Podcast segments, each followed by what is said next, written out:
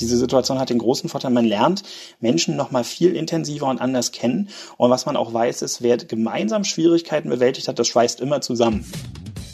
In diesen Tagen hoffen die meisten von uns auf eine Lockerung der Corona-Maßnahmen. Und vielleicht kommen demnächst auch die ersten Kleinschritte in Richtung Normalzustand. Doch so oder so, wir alle werden weiter mit der Corona-Krise leben müssen. Und das ist und bleibt auch eine Belastungsprobe für unsere Psyche. Wie überstehen wir diesen Stresstest? Wie können wir Krisen verhindern und mit Kindern und Partnern gut kommunizieren? Darüber hat mein Kollege Matthias Kirsch mit dem Psychologen und Verhaltenstrainer Moritz Kirchner gesprochen. Hallo Moritz. Hallo Matthias, grüße dich. Moritz, ich bin ja hier in Berlin alleine in meinem Homeoffice und ganz ehrlich, ich fühle mich ziemlich eingeengt. Wie ist denn die Lage bei dir? Wie fühlst du dich? Die Lage bei mir ist die, dass ich mit meiner Lebensgefährtin zusammen bin ja, in der Wohnung und sehr froh bin, jetzt nicht irgendwie alleine in einer Wohnung zu sein. Also ich glaube, das wäre deutlich schwieriger. Und ja, also weiß auf jeden Fall, dass heute deutlich lieber irgendwie mit guten Freunden in der Kneipe sitzen und Bier trinken und äh, dummes Zeug erzählen würde. Hm. Kannst du aus psychologischer Sicht einmal sagen, woher dieses Lagerkollergefühl bei Menschen eigentlich herkommt? Naja, also es gibt ein ganz grundsätzliches äh, psychologisches Phänomen, was man Reaktanz nennt. Reaktanz heißt, wenn wir das Gefühl haben, in unserer Freiheit eingeschränkt zu werden, dann wollen wir dieses eben möglichst verhindern und das ein Stück weit auch äh, unterwandern. Und dann kommt eben auch noch hinzu, dass wir schon, also individuell unterschiedlich ausgeprägt, aber schon so ein Grundbedürfnis nach Autonomie haben. Das heißt, unser Handeln selbst beeinflussen zu können oder selbst auch entscheiden zu können. Und gerade in einer Gesellschaft, die immer individualistischer wird, das heißt, wo die Selbstbestimmung auch einen höheren Stellenwert hat, ist das natürlich auch ein Problem, wenn die jetzt äh, gerade durch Ausgangssperren, aber zum Beispiel auch dadurch, dass man eben nicht seinem gewohnten Tagesablauf nachkommen kann oder nicht arbeiten kann, deutlich reduziert ist. Und dann kommt noch hinzu, dass es ja für einige Leute schlichtweg so ist, sie können sich derzeit nicht aussuchen, mit welchen Menschen sie ihren Alltag verbringen oder sie können sich eben nicht aussuchen, mit niemandem ihren Alltag zu verbringen. Und mhm. das wiederum ist auch etwas, was uns dann eben extrem unzufrieden macht. Das heißt, wir haben gerne die Kontrolle darüber, mit wem wir Zeit verbringen. Und diese Kontrolle haben wir derzeit eben nicht. Ja, wie groß ist denn deiner Meinung nach das Risiko, dass jetzt viele Menschen depressive Stimmungen wirklich bekommen? Naja, wir können ja erstmal schon mal feststellen, dass die Zahl der Depressionen in den letzten Jahrzehnten gestiegen ist und dass hier natürlich so auch so bestimmte Faktoren wie zum Beispiel erlernte Hilflosigkeit eben, das heißt, das Gefühl, bestimmte Dinge nicht beeinflussen zu können, sich darauf entsprechend auswirken und auch Einsamkeit zum Beispiel auch ein Prädiktor von Depressionen ist. Nicht umsonst ist ja die sogenannte Altersdepression bei älteren Menschen, zum Beispiel bei Witwerinnen und Witwern, relativ häufig der Fall.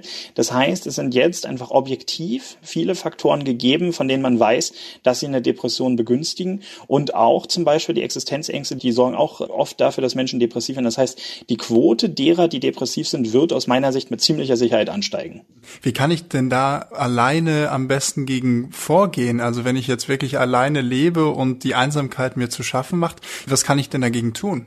Ich glaube, das Wichtigste ist, dass man ganz bewusst soziale Kontakte hält und aufrechterhält, so wie das möglich ist. Das heißt, dass man viel telefoniert, dass man in Videokonferenzen geht, dass man vielleicht auch Rituale mit Menschen pflegt, zum Beispiel sich immer wieder jeden Tag zu einem bestimmten Zeitpunkt zu treffen. Und was dann noch hinzukommt, das ist gerade bei älteren Leuten jetzt natürlich besonders schwierig, dass man auch wirklich eine Aufgabe hat. Also zum Beispiel diejenigen, die jetzt im Homeoffice sind, da macht es schon Sinn, dass die Leute wirklich sich selber bestimmte Aufgaben geben.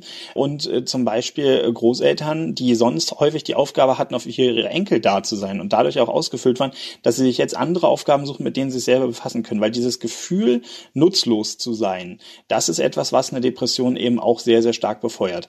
Und im Zweifel, dann äh, sollte man vielleicht einfach Weiterbildung machen, um dann eben auch das Gefühl zu haben, eben selber sich weiterzubilden für die Zeit nach der Krise. Das heißt, das Gefühl der Sinnhaftigkeit der eigenen Existenz, das ist in diesem Kontext enorm wichtig. Hm. Die Situation gerade macht ja auf verschiedene Art und Weisen Angst.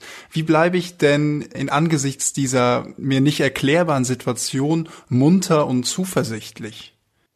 Also ich weiß gar nicht, ob äh, immer der Anspruch sein muss, munter und zuversichtlich zu sein, weil es ist nur einfach wirklich eine schwere Krise und wir wissen auch nicht, wie lange es andauert. Ich glaube, das Erste ist tatsächlich dieses zu akzeptieren, dass es eben keine klaren Vorhersagen gibt und dass man eben auch nicht so wie sonst das Ganze so ganz sicher und intensiv planen kann. Zweitens, aus dem Zeitmanagement gibt es eine sehr, sehr schöne Technik und zwar die sogenannte To-Love-Liste. Das bedeutet, äh, man nimmt sich nicht nur bestimmte Dinge vor, die man eben an einem bestimmten Tag schaffen möchte, sondern man nimmt sich eben auch bewusst bestimmte bestimmte schöne Dinge vor. Diese Liste ist jetzt natürlich deutlich eingeschränkt, keine Frage, aber so bestimmte Sachen, ob das jetzt ein heißes Bad ist, ob das ein schönes Buch ist, was man schon mal lesen möchte, ob das eine bestimmte Serie ist, die man gucken möchte, also ganz bewusst sich schöne Dinge vorzunehmen und die dann auch zu realisieren und sich dessen auch zu erfreuen. Das sind zum Beispiel Dinge, mit denen man das ganz gut hinbekommt und einfach zu akzeptieren, wirklich radikale Akzeptanz, dass es in dieser Situation keine Gewissheiten gibt. Hm, aber wird nicht sogar das schönste Bad mit irgendwelchen Badesalz drin irgendwann doch langweilig? Ja, natürlich. Wir wissen seit den 1940er Jahren, dass es eben diese sogenannte psychische Sättigung gibt und dass daraus resultierend eben selbst die tollste Tätigkeit irgendwann äh, ihren Spaß erfüllt. Und deswegen ist es hier natürlich gut, auch einfach verschiedene Dinge auszuprobieren, die einem gut tun, um dann möglicherweise auch andere Freudenquellen realisieren zu können. Hm. Es gibt ja dieses Phänomen, die Fear of Missing Out, also die Angst, Dinge zu verpassen, die besonders junge Menschen erwischt, die dann ständig unterwegs sind, ständig Dinge unternehmen. Wenn ich jetzt so jemand bin, der wirklich den Drang hat, ständig rauszukommen und Leute zu treffen, Dinge zu unternehmen, was würdest du diesen Leuten jetzt an die Hand geben? Ja, ähm, diese Situation ist für dieses Fear of Missing Out äh, glücklicherweise, möchte ich dazu sagen, gar nicht so problematisch. Denn dieses Fear of Missing Out ist wie vieles andere ein Produkt eines sozialen Vergleichsprozesses. Denn es geht weniger darum, ob ich das jetzt nicht realisiert habe, sondern ob ich etwas nicht realisiert habe, was andere möglicherweise realisiert haben. Es ist ganz häufig ein sozialer Vergleichsprozess und äh, die grundlegenden Rahmenbedingungen, dass man sehr eingeschränkt ist, dass man Menschen physisch nicht sehen kann, dass eben so Social Distancing gegeben ist, dieses für alle Leute gleich. Das heißt, es gibt weniger Vergleichsprozesse und das wiederum heißt, dass solche Phänomene gerade glücklicherweise weniger reinhauen. Ja, das ist ja interessant. Es gibt ja viele Menschen, die ganz reelle Existenzängste jetzt haben, zum Beispiel weil ihr Geschäft schließen muss oder sie keine Kunden mehr empfangen können. Wie geht man denn mit solcher ökonomischer Unsicherheit um? Das trifft Menschen ja auch sehr, sehr stark. Ja, aus meiner Sicht hat hier tatsächlich die Bundesregierung schon ziemlich viel Richtiges gemacht. Diese Botschaft, dass versucht wird, niemanden allein zu lassen, wobei das natürlich schwer in der Umsetzung sein wird. Hier ist es, glaube ich, entscheidend, das so unbürokratisch und niedrigschwellig wie möglich zu machen, damit eben nicht das Gefühl entsteht, okay, dass man hier möglicherweise abgehängt ist von genau dieser Entwicklung. Und ansonsten ist es hier natürlich wahrscheinlich sehr wichtig und sehr sinnvoll, sich zu vergegenwärtigen, dass man nicht selbst schuld an dieser Lage ist. Also, dass man mhm. es selber nicht durch eigenes Handeln verursacht hat, sondern dass es eine externe ökonomische Krise ist. Denn wenn man sich selbst noch die Schuld dafür gibt, dann ist es noch viel selbstwertbedrohlicher und noch schädlicher für die eigene Psychohygiene, als wenn man einfach wirklich sagt, okay, das hatte ich nicht zu verantworten. Ähm, es geht jetzt darum, gut durch diese Krise durchzukommen und natürlich auch möglicherweise zu überlegen, was man dann nach der Krise vielleicht anders machen machen kann. Hm, ich kenne das auch von mir. Ganz oft ist es leichter, mir zu sagen, ich bin selber schuld, als so einer größeren Macht. Wie kann ich mir das denn einreden, dass ich nicht selber schuld bin? Naja, was heißt einreden? Also es gibt einen grundlegenden Unterschied zwischen Menschen in den sogenannten Attributionen. Das heißt, worin wir die Ursache sehen. Und in der Situation macht es, glaube ich, Sinn, einfach aus sich selber heraus ein Stück weit zu dezentrieren, zu sagen, ich gucke jetzt nicht, wie meine eigene Befindlichkeit ist, sondern ich gucke so objektiv wie möglich auf die Situation. Und ich stelle objektiv in dieser Situation fest, das ist etwas, das haben selbst Experten und Experten teilweise nicht vorhergesehen. Es ist etwas, wofür man selbst eben auch wirklich überhaupt nichts kann. Das heißt, diese bewusste Dezentrierung so nennt man diese Technik. Also das hilft, einen selber eben psychisch zu entlasten. Hm. Kommen wir mal auf die Situation zu sprechen, eben zu Hause, die, die wir nicht unbedingt beeinflussen können, dass wir entweder alleine wohnen oder dass wir nicht alleine wohnen. Es hat ja jetzt gerade sicherlich einige Vorteile, wenn man eben nicht alleine lebt. Ne? Gleichzeitig bringt das ja auch Herausforderungen mit sich, weil man ständig aufeinander hockt. Wie verhindere ich denn am besten, dass alle meine Beziehungen, sei es zu einem Partner oder einer Partnerin, aber auch zu meinen Kindern, jetzt unnötig unter Stress geraten? Es gibt etwas, was man in der Psychologie den psychologischen Kontrakt nennt. Das heißt, dass man wirklich sehr, sehr klare Verhaltensregeln vereinbart, dass man auch sehr, sehr klar sagt, was man erwartet, was man nicht erwartet, was einem wichtig ist. Denn das Hauptproblem ist jetzt, dass man viel mehr Nähe hat, auch äh, viel mehr räumliche Nähe, als es vorher der Fall war. Und damit muss man dann auch entsprechend erstmal umgehen können. Zum Beispiel, also es ist auch sehr, sehr wichtig, bestimmte Konflikte, die schon vor dieser Krise oder vor dieser häuslichen Situation waren, möglichst schnell zu klären, weil ungeklärte Konflikte gerade bei räumlicher Nähe die Tendenz haben, sich dann doch nochmal besonders zu verselbstständigen. Das heißt, ansonsten macht es auch durchaus Sinn, wenn wirklich das ganze Kind schon ein Stück weit in den Brunnen gefallen ist, bestimmte Beratungsangebote wahrzunehmen, die eben ohne, dass Leute direkt bei einem selbst zu Hause sind, einem helfen, die Situation zu lösen. Aber das Entscheidende aus meiner Sicht ist wirklich eine Klärung von Erwartungen. Das heißt, die Kommunikation ist hier auch wieder der Schlüssel. Die immer, ja, natürlich.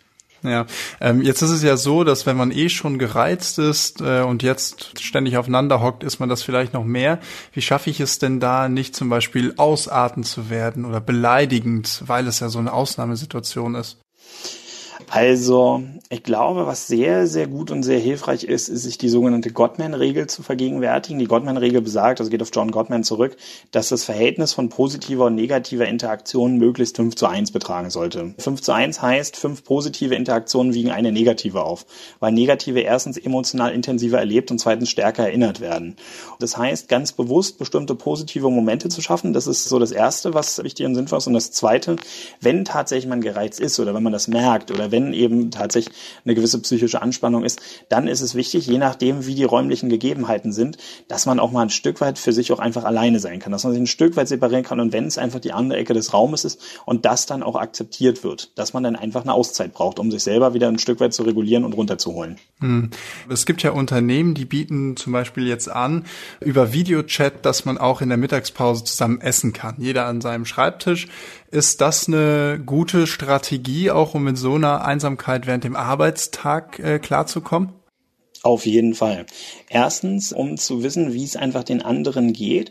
Zweitens, um auch das Gefühl, es geht vor allem um dieses Gefühl, weiterhin dazuzugehören und äh, um, ja, um sich tatsächlich inhaltlich austauschen zu können. Das Entscheidende ist wirklich diese Botschaft, wir sind nach wie vor ein Team, wir halten zusammen und du gehörst dazu, um eben dieses Gefühl der Isolation zu durchbrechen. Also das halte ich für total sinnvoll, diese Maßnahme. Ist da nicht das Risiko auch, dass man sich gegenseitig irgendwie runterzieht? So, also mir geht's hier so schlecht und mir geht's auch so schlecht. Ist der Mensch so programmiert, dass er sich eher gegenseitig hochzieht als runter? Da sind Menschen sehr unterschiedlich, das kann man so nicht pauschal sagen. Aber selbst wenn es so sein sollte, dass sich die Leute erstmal gegenseitig runterziehen, hat das trotzdem eine Form der psychischen Entlastung, weil ich konnte ja meinen Frust erstmal auch mit bestimmten Leuten teilen. Das ist genau hm. wie sonst im Leben, wenn es einem nicht gut geht, hilft es ja auch, wenn man das, was einen bedrückt, einem Menschen erzählt. Also deswegen sind ja zum Beispiel auch Freundschaften so wichtig. Und deswegen würde ich an der Stelle sagen, selbst wenn die Leute sich sagen, wie scheiße es ihnen geht, dann wissen sie, dass sie nicht alleine darin sind, dass es es ihnen scheiße geht. Und auch das wiederum ist eine Form der psychischen Entlastung. Hm.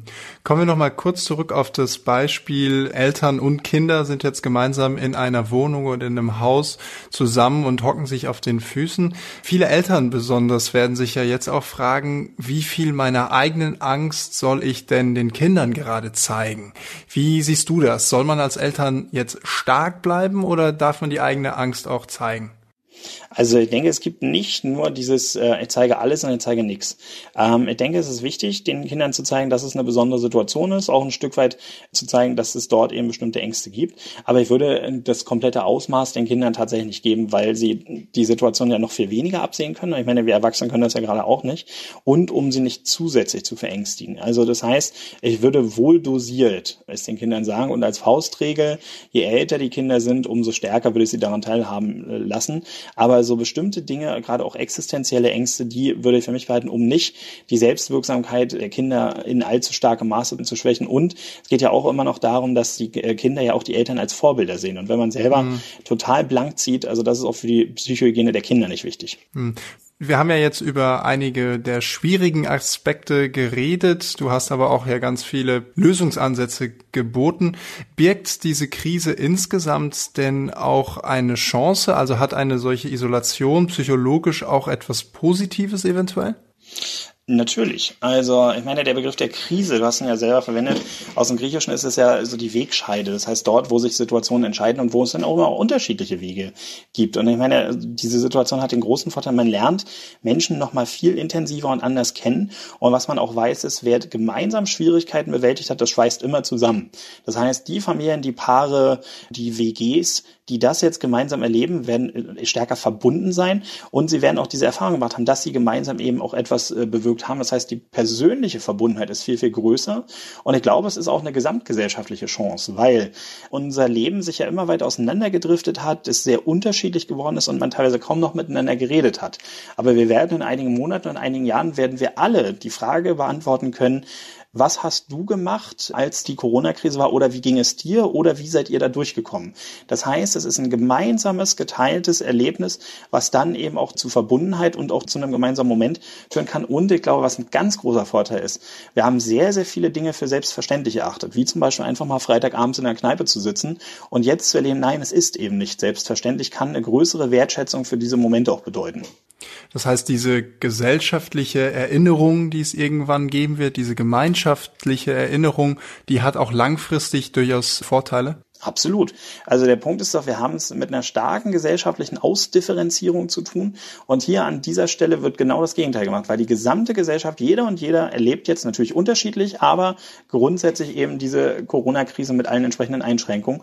Und das wird etwas sein, worüber man dann eben sprechen wird. Ich glaube, das wird so ähnlich sein wie in Ostdeutschland, wo natürlich auch für viele Leute die Frage war, wie hast du die Wiedervereinigung erlebt? Was hat das bei euch gemacht? Und nur dieses, und das ist der große Unterschied, werden wir jetzt in Deutschland einmal als gesamte Gesellschaft eben erleben geben. Und ich glaube, das wird auch ein großer Vorteil sein. Und genauso auch das Verständnis dafür, wenn es Leuten schlecht geht, weil jetzt eben durch die Krise viele Leute auch wirklich straucheln werden, weil sie Angehörige verlieren werden etc. Das heißt, es ist durchaus auch eine Chance für mehr Empathie in der Gesellschaft. Hm.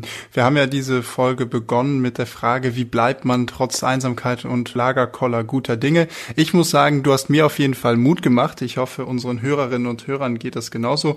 Moritz, vielen Dank für deine Tipps. Danke für das Gespräch und ich wünsche natürlich dir und allen Hörerinnen und Hörern gute Gesundheit, ein gutes Erwartungsmanagement und Tage mit persönlichen Zielen und To-Love-Liste.